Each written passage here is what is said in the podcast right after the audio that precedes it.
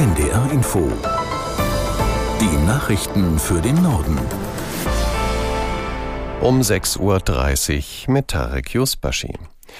Bei Schießereien im US-Bundesstaat Maine sind Medienberichten zufolge mehrere Menschen getötet worden. Die Fernsehsender CNN und NBC News berichten, dass mindestens 22 Menschen ums Leben gekommen sind. Andere US-Medien berichten von zehn Toten. Aus Washington Nina Barth. Zwischen 50 und 60 Menschen sollen verletzt worden sein.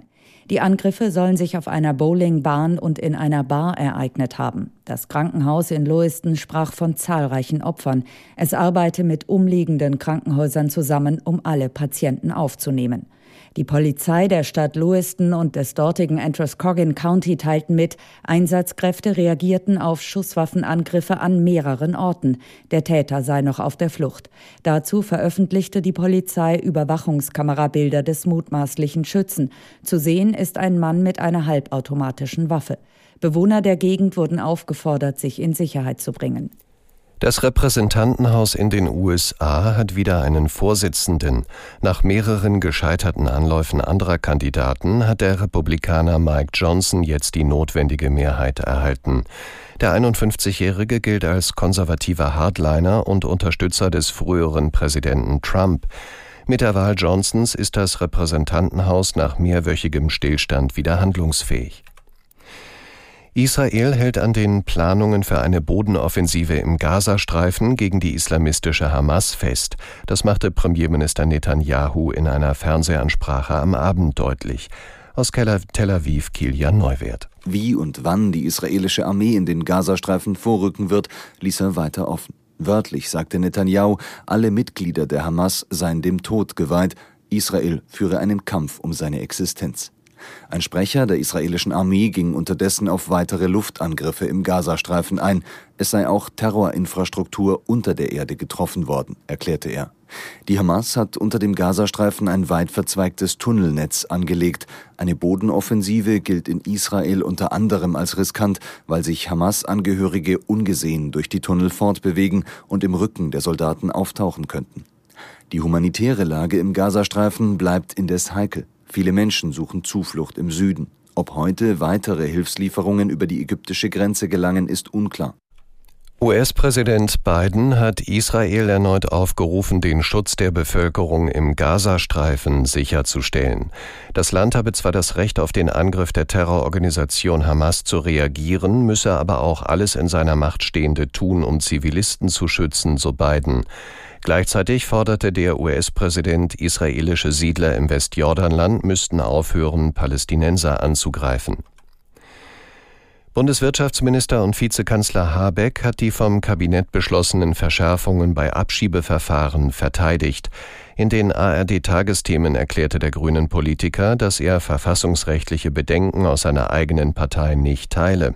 Justizministerium und Innenministerium hätten diese Fragen geprüft. Dass es Rückführungen geben muss, ist seit Jahren Programmlage der Grünen und mit einer verstärkten Integration und verstärkten Möglichkeiten in den Arbeitsmarkt zu kommen, geht eben das andere auch einher.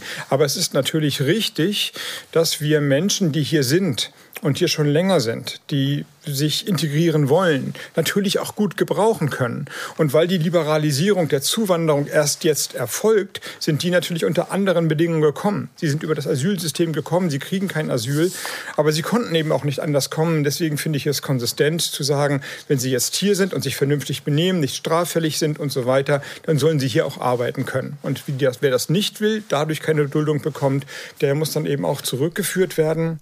Bundeswirtschaftsminister Habeck.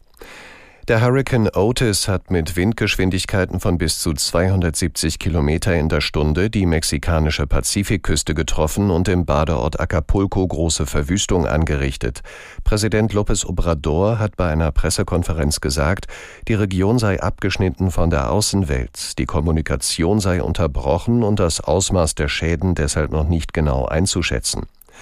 Am Morgen war ein Großteil von Acapulco ohne Strom.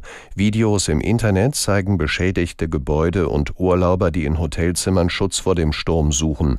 Berichte über Todesopfer gibt es bislang nicht. Eine Wohnung oder ein Haus zu kaufen ist heutzutage deutlich besser finanziell zu stemmen als in früheren Jahrzehnten. Zu diesem Ergebnis kommt eine noch nicht veröffentlichte Studie des Instituts der deutschen Wirtschaft, über die die Rheinische Post berichtet. Aus der NDR Nachrichtenredaktion Michael Kück.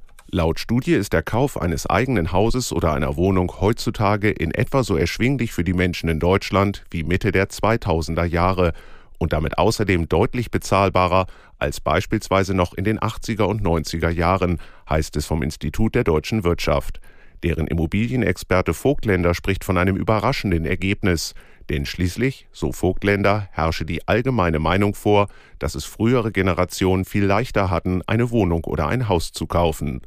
Für die Studie wurden im Wesentlichen die durchschnittlichen Einkommen der Deutschen ins Verhältnis zu den Kaufpreisen und den jeweils geltenden Zinssätzen gesetzt.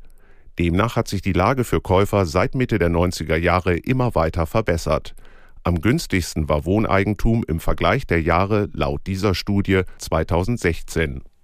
Und das waren die Nachrichten.